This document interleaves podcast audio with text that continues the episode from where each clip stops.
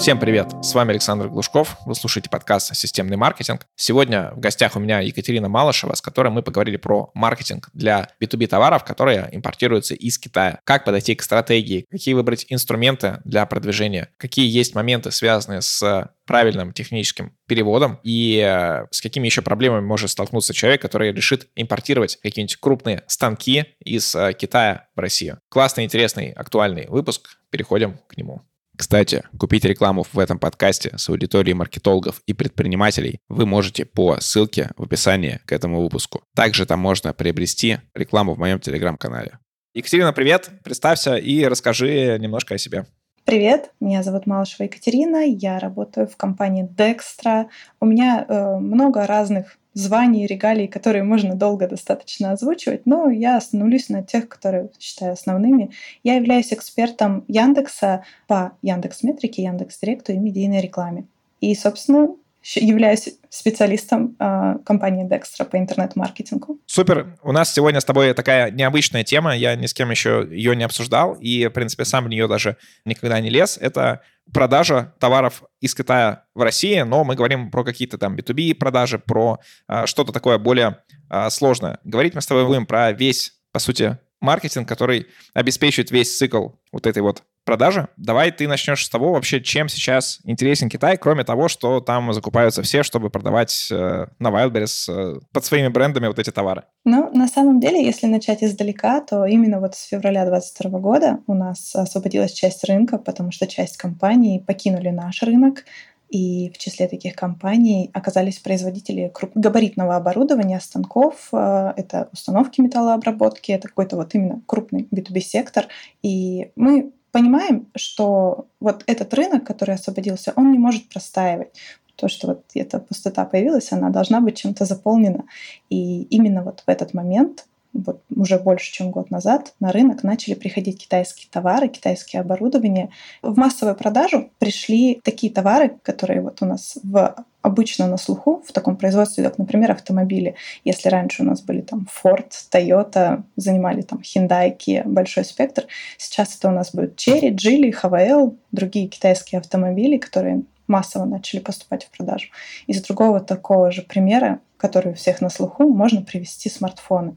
Например, Huawei, Xiaomi, Honor. Это те как раз э, устройства, которые занимают, ну, исходя из тех данных, которые я знаю, Яндекс Метрику, например, если анализировать посещение сайтов, то именно с этих устройств основная доля трафика посетителей сайтов на системе Android. Если мы не рассматриваем Apple, то именно все, что касается Android, лидирует у нас сейчас производители китайских устройств. Если смотреть вот на такие примеры из бытовой жизни, мы все начинаем обращать внимание на то, что Китай массово приходит на наш рынок.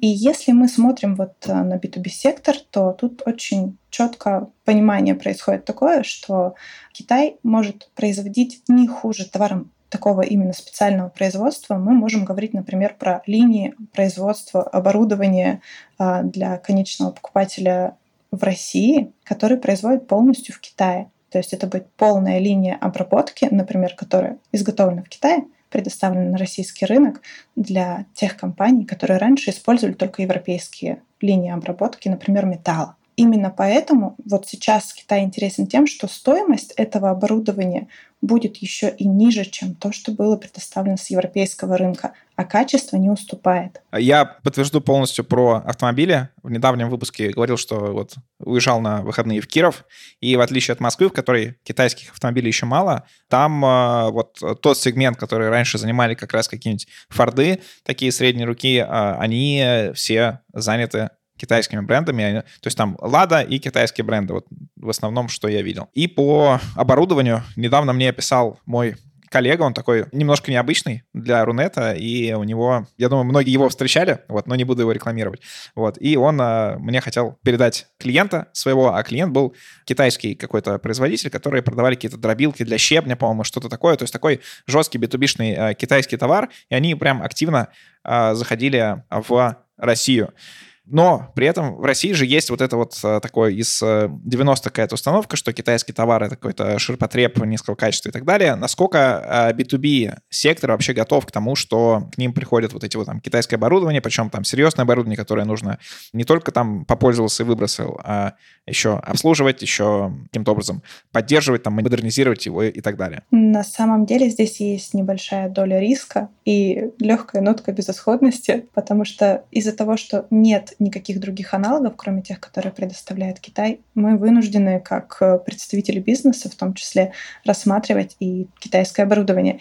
И в конце концов э, очень важно вот с точки зрения китайского производителя, презентовать товар так, чтобы не осталось вопросов касательно его качества. Если в других сферах уже есть подтверждение того, что Китай научился делать очень хорошо на других, на копировании других производителей, то в данной ситуации Китай может составить хорошую конкуренцию, да, нашим и европейским, в том числе товарам. Мне в этой ситуации понравилось, как вот э, в головах, насколько мне показалось, какая-то субъективная, может быть, история, насколько повысились значение корейских брендов, каких-нибудь автомобилей. Если раньше это было что-то такое вот э, низкоклассовое, у тебя там не хватает денег на немецкую иномарку, то теперь вот э, корейцы так стали плюс один, под ними их бывшее место заняли уже китайские производители. Окей, давай вот как раз поговорим про такие вот B2B товары, там станки, вот эти дробилки, потому что я того клиента не взял, так как понимал, что я, наверное, не справлюсь с этой историей, то есть, ну, нужно очень много вникать. У тебя, насколько я понимаю, есть как раз опыт в работе с подобными клиентами. Расскажи, какие вот есть э,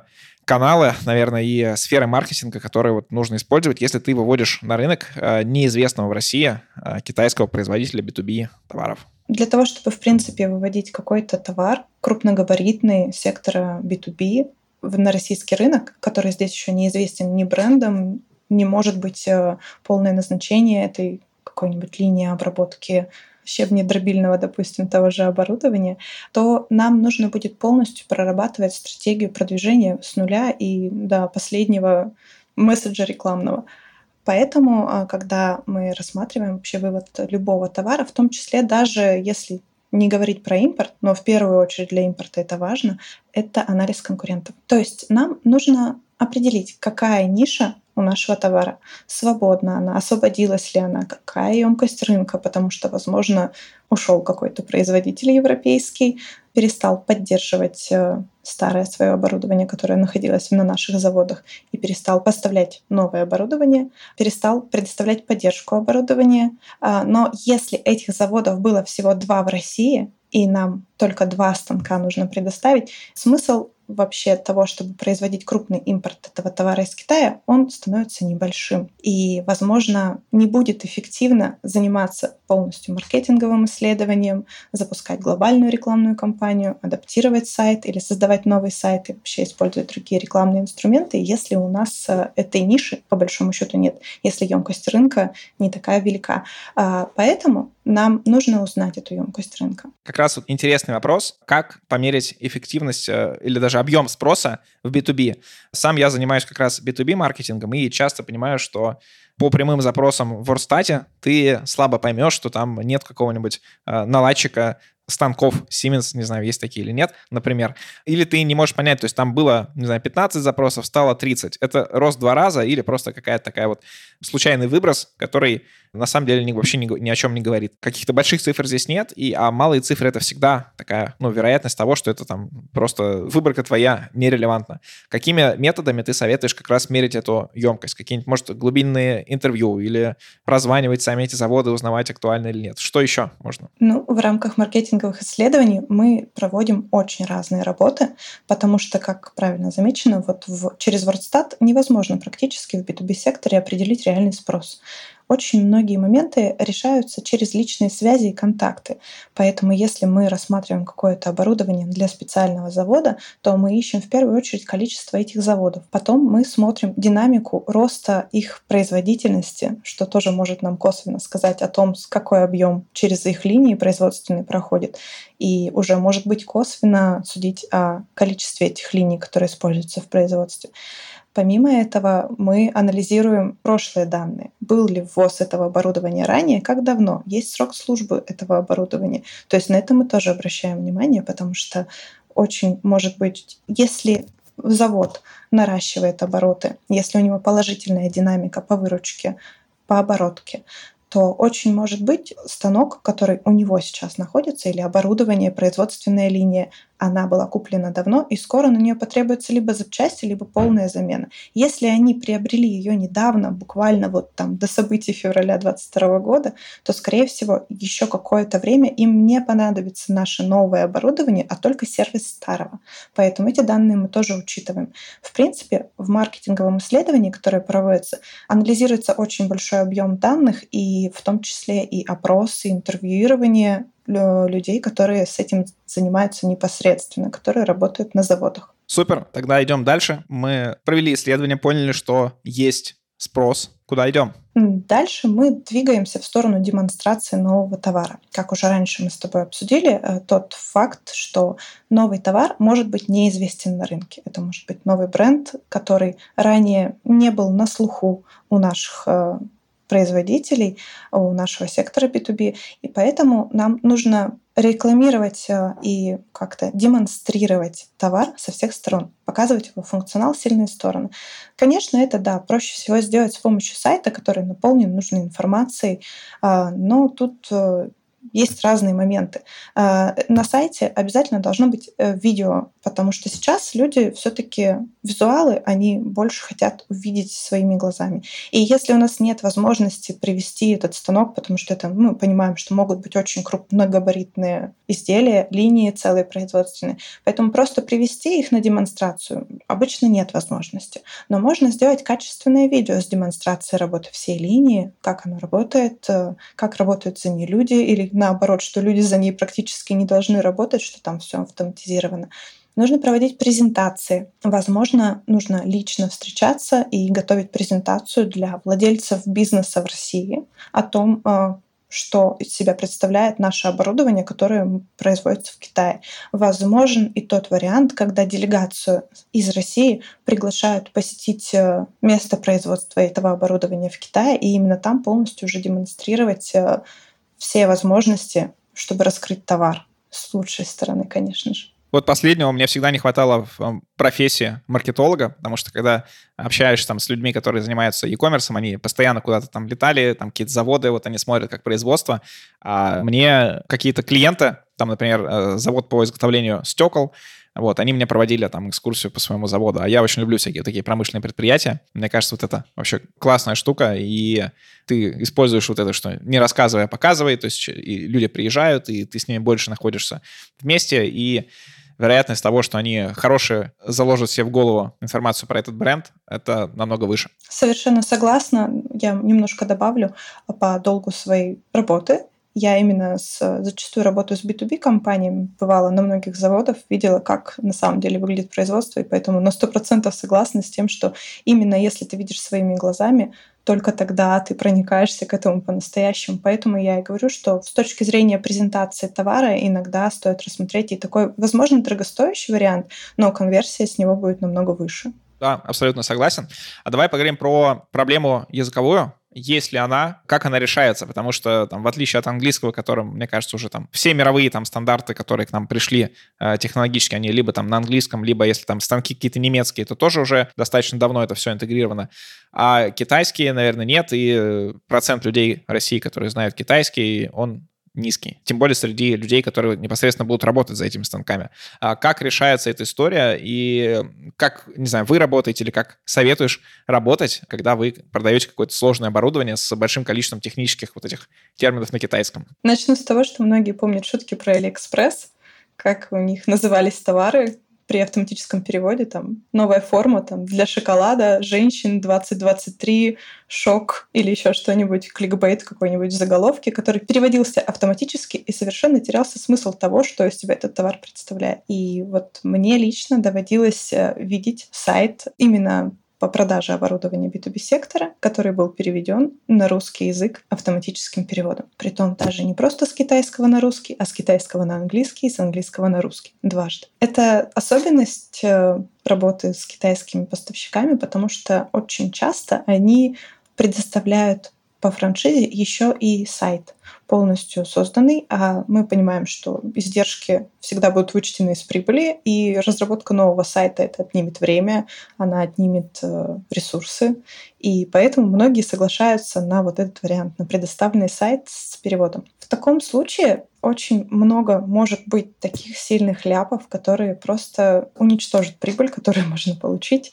Мне в характеристиках станка как-то встретилась фраза нежный и гибкий в отношении станка. Это был автоматический перевод. Поэтому языковой барьер тут очень важен, и особенно технические термины или конверсионные элементы сайта нужно обязательно переводить с профессиональным переводчиком. Тут от этого никуда не денешься, нужно обязательно нанимать специалиста, который может в этих тонкостях разобраться, и чтобы не ассоциироваться с Алиэкспрессом и с дешевыми товарами B2C сектора, для B2B рынка это обязательное условие, потому что это будет лицо бизнеса, и если вы хотите, чтобы ваше оборудование воспринимали как серьезный аналог европейского качества, ну или приближенный к нему, то перевод качественный с китайского на русский будет одним из важных условий. По автоматическому переводу тоже добавлю, недавно вспоминал эту историю, как условно мы повелись на поводу клиента, а он хотел свой хорошо работающий на Россию магазин запустить на США, и надо было сделать это супер небольшим бюджетом, очень быстро, и в итоге, то есть они просто скопировали сайт на другом домене, и Google переводчиком поменяли все названия, все это, и так мы запустили. То есть и на нас он продавил, что давайте запускайте рекламу. Вот, мы запустили Google Ads, и не было ни одной продажи. То есть мы там ни с брендом не работали, ни с чем. Вот, поэтому это вообще для всех языков, мне кажется, такая важная история. На самом деле это логично, и я добавлю еще, что помимо того, что у сайта есть контентная область, у него еще есть бэкграунд. А, бэковая область — это CMS, система управления сайтом. Так вот, э, помимо того, что на сайте нужен обязательно перевод. Есть еще такой нюанс, что система управления сайтом, она может быть тоже на китайском. У них нет э, адаптива всех их китайских местных версий управления сайтами. И у нас был такой случай, в котором мне довелось участвовать, э, где документации на Рианот, это система управления сайтом, с которой мы столкнулись, на нее не было русскоязычной и даже англоязычной документации. То есть, когда программист видит вот это вот все, ему говорят переименовать кнопку, просто предоставляют перевод, а он не может найти, где эта кнопка в принципе находится.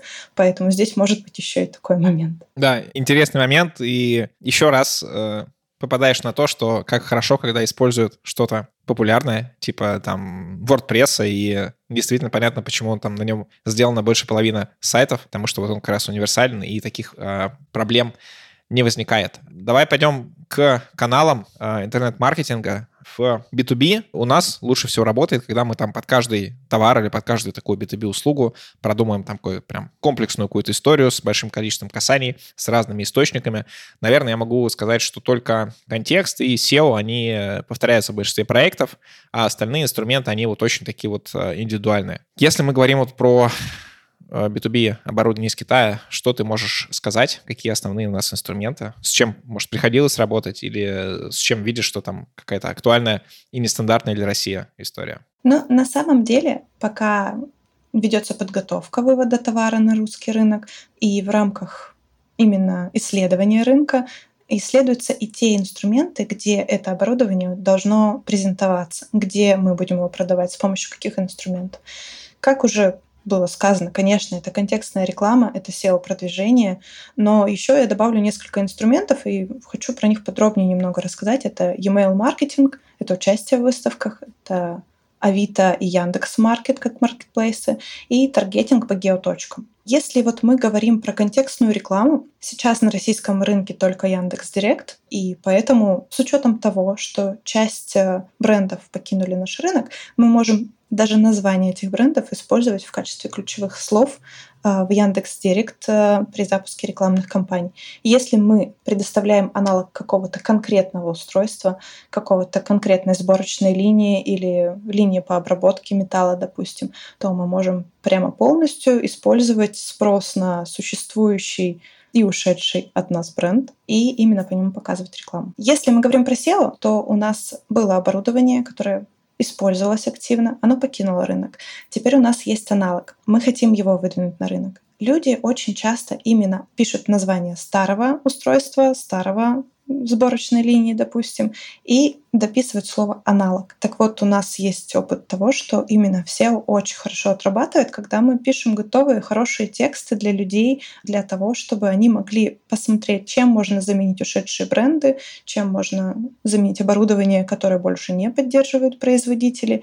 И тогда, да, конечно, работает очень хорошо SEO. Но скажу еще про email-маркетинг. Он будет эффективен в том ряде случаев, только если база e-mail адресов, по которым готовится рассылка, подобрана вот грамотно с умом, когда может быть частично даже вручную, и тогда она может хорошо сработать даже с помощью того же Unisender. Плюс в том, что там можно получить дополнительно аналитику по отправкам, по открытиям, по переходам на сайт далее из рекламной рассылки. Следующий инструмент важный — это участие в выставках.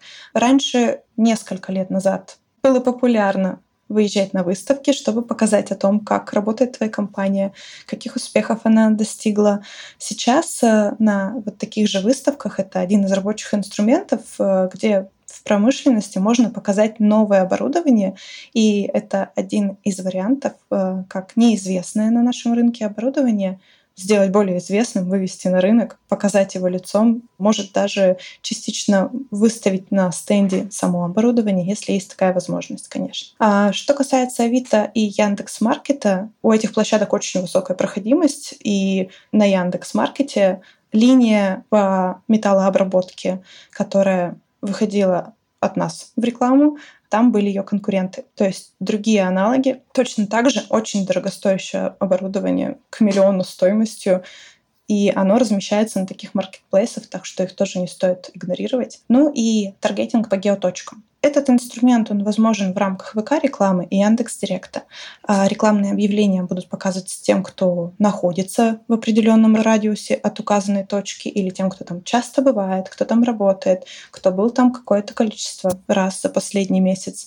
И что про этот инструмент хочу важного сказать, что многие не учитывают, так это то, что мы, когда рекламу запускаем, мы очень часто ищем лиц, принимающих решения. Что касается B2B сектора, лица, которые принимают решение о покупке, не всегда принимают решение о том, что именно это оборудование им нужно. Возможно, таргетироваться на завод и показать массово рабочим завода о том, что у нас есть новое оборудование, которое решило бы их проблемы, поможет сформировать спрос изнутри завода к своему лицу, принимающему решение о покупке, чтобы запрос поступал изнутри компании. Это такой маркетинг изнутри получается, как сформировать спрос, когда его даже не было. Угу.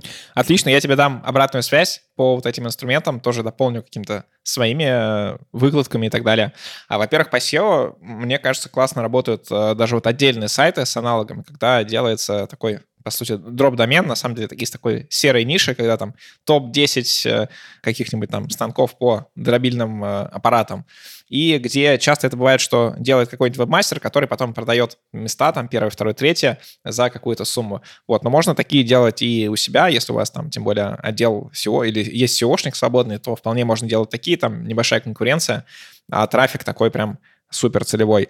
А, и плюс есть какие-то крупные, я видел, что агрегаторы уже, там один из них на VC всем очень много спамил в комментариях про то, что какие-то там русский аналог или что-то такое, вот сайт какой-то, где они как раз собирают базу аналоги всего для России. Вот. По поводу выставок тоже классная история. Я тут был в июне на э, Якоме выставке, и когда я туда пришел, я что-то пошел не туда. Я пошел не на Яком, там он немножко там надо было пройти дальше зайти в ход подальше, а я сразу повернул направо и попал какой-то, как раз какую-то выставку, где были китайские производители. Я не помню ничего, но мне очень понравилось. Там было мало людей, но э, сама выставка мне казалась очень классной. И мне вообще, когда я посещаю такие мероприятия, все время тянет заняться товаркой какой-то, потому что, мне кажется, вообще это э, классная тема как в B2B, так и в B2C. И по таргетированной рекламе по гео и контекстной мы делали это, мне кажется, больше, чем 10 клиентам, и всегда было такая история, что как-то вообще там оценить спрос или там узнаваемость невозможно. А мы эту идею все время там клиенту продавали, продавали, продавали, они там отказывались, но потом делали какие-то тесты, потом это в итоге приходилось все-таки отключать. А сейчас у нас клиент, который, наоборот, сам нас пушит, уже нам продает идеи, что вот запустите по предприятиям, присылает нам список предприятий. Согласен, что это каким-то образом влияет на узнаваемость, но все-таки померить вот очень сложно. Но в любом случае надо тестировать, особенно бюджеты там небольшие, B2B ты особо никуда не потратишь, а вполне можно хорошая такой рабочая гипотеза. Я могу рассказать еще пару лайфхаков про этот же инструмент. Первое — это если нет возможности технической выехать на выставку, то можно взять время проведения этой выставки, создать сегмент «Находится сейчас», и откручивать рекламу по этой выставке, по посетителям этой выставки, даже не находясь там. И второй лайфхак — это можно в рекламных объявлениях написать промокод, по которому предоставляется какой-то профит тому, кто перейдет на сайт и оформит заявку. Ну, в каком-то смысле это лид-магнит нужно подключать в данном инструментарии, чтобы можно было отследить эффективность и узнаваемость. Да, э, вообще лид-магниты — обязательная история для B2B, и странно, что очень мало их используют э, в России, по крайней мере. Хотя во всех там, если возьмешь маркетинг любых э, SaaS, B2B компаний США и всяких таких вот развитых рынков, там это наоборот, все вот через базы, через какие-то вот, которые собраны через определенные элит магнита. Давай про какие-то сложности и особенности, с чем столкнется человек, который захочет продавать такие вот станки на Россию определенные, и при этом, допустим, он плюс-минус понимает в маркетинге, там, как, э, например, ты там или нанимает агентство какое-то, и с чем еще ему придется столкнуться, и как это можно решить? Есть э, достаточно большой список помимо того, что нужно как-то разрекламировать оборудование, про которое никто не знает, это достаточно понятно для всех. Но когда люди готовятся к тому, чтобы привести какое-то B2B оборудование из Китая, они не учитывают некоторые особенности. Например, это таможня. Нужно убедиться, что таможня точно пропустит это оборудование через границу до того, как вы попробуете его купить. Все равно его перевезут для вас, скорее всего. Но, возможно, его будут разбирать и поставлять как запчасти, это увеличит срок, это может быть несколькими поставками, и намного сэкономит время и средства, ресурсы, и вы быстрее сможете получить оборудование, если заранее убедитесь в том, что таможню он проходит легко. Второй момент э, очень важный — это сроки поставки. Что касается того, что оборудование может не пройти таможенный контроль просто, или то, что сроки поставки, опять-таки, могут задержаться, это может быть связано и с документами, и это может э, повлиять на договор. Объясняю. Если вы заключили договор с российской компанией, если вы хотите поставить им какую-то линию производственную, сборочную, допустим, и у вас в договоре прописаны сроки поставок, но какие-то нюансы пошли не так, э, закрыли границу, стали дольше проводить операции, а, дольше начали проходить э, оплата по счету. И в итоге вы поставляете оборудование, но с большой задержкой. И тут можно на неустойке потерять большую сумму денег. Поэтому в договоре, особенно в договоре, сроки поставки должны быть с каким-то запасом и с учетом наших реалий потому что наш рынок сейчас очень интересный в каком-то смысле и местами непредсказуемый. Еще одна сложность — это сертификаты и декларации. Это частично пересекается с первым пунктом. Нормативная база для оборудования должна содержать все необходимые документы, и потому что именно на этом этапе опять-таки могут возникнуть сложности, потому что если это оборудование предназначено для одних работ, а по сертификатам соответствия для других работ вам, скорее всего, запретят э, запуск на этой установке работ, поэтому это нужно учитывать. Ну и, конечно, оплата. Ну, в данном случае я рекомендую обратиться в компанию, которая занимается вот деятельностью, потому что они могут э, дополнительно помочь вам учитывать вот эти моменты. Оплата мы же не можем просто так взять и там, на Сбер онлайн перевести, как в некоторых B2C э, случаях. Здесь, э, скорее всего, будет какая-то компания, прослойка между нашим заказчиком из России и между поставщиком оборудования из Китая. То есть это будет специальный счет, специальная компания-посредник, через которую будут проходить деньги с конвертацией валюты. И это тоже может увеличить время от момента, когда вы нашли оборудование, до момента, когда на этом оборудовании в России вы уже запустили свои работы. И еще хочу добавить такой момент, что сделки B2B очень часто держатся на личных связях. И поэтому, запуская какую-то рекламную кампанию или выводя товар на русский рынок, ранее неизвестный, нужно сразу заботиться о репутации. Нужно сразу заводить личные связи. Я бы рекомендовала встретиться с представителями бизнеса в России, которые являются вашей целевой аудиторией, и попробовать лично у них узнать, что для них важно, чтобы именно это можно было использовать. А если у нас останутся довольные заказчики, то в качестве плюса у нас будет сарафанное радио, которое будет давать нам дополнительные, уже бесплатные продажи. И на сарафанном радио у нас очень много от B2B э, сектора держится.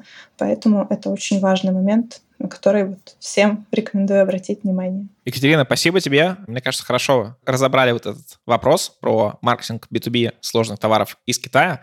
Напоследок, э, дай свой прогноз по трендам маркетинговых B2B производителей. Будет ли расти конкуренция про вывод товаров э, на Россию, либо на самом деле там какая-то емкость не очень-то большая? На самом деле, я считаю, что нужно прямо сейчас заниматься такими вещами, потому что еще год и рынок еще сильнее адаптируется к нынешней ситуации. Конкуренция возрастет, а появится часть российских брендов, которые будут э, замещать китайское оборудование. Появится больше китайских брендов, которые также будет предоставлять какое-то оборудование. И если сейчас мы имеем дело в основном с теми компаниями, которые уже давно этим занимаются, которые приготовили техническую базу, которые проверили прочность своего оборудования, то через э, несколько лет, возможно, появится то самое печально известное китайское качество, притом оно даже будет меньше зависеть от страны производства, потому что все будут включаться в гонку и начать производить то, что рынку нужно за меньшее время, при меньших ресурсах и, возможно, с более коротким ресурсом хода этого оборудования. Всем спасибо за внимание. Подписывайтесь на мой телеграм-канал Глушков, нижнее подчеркивание, блог.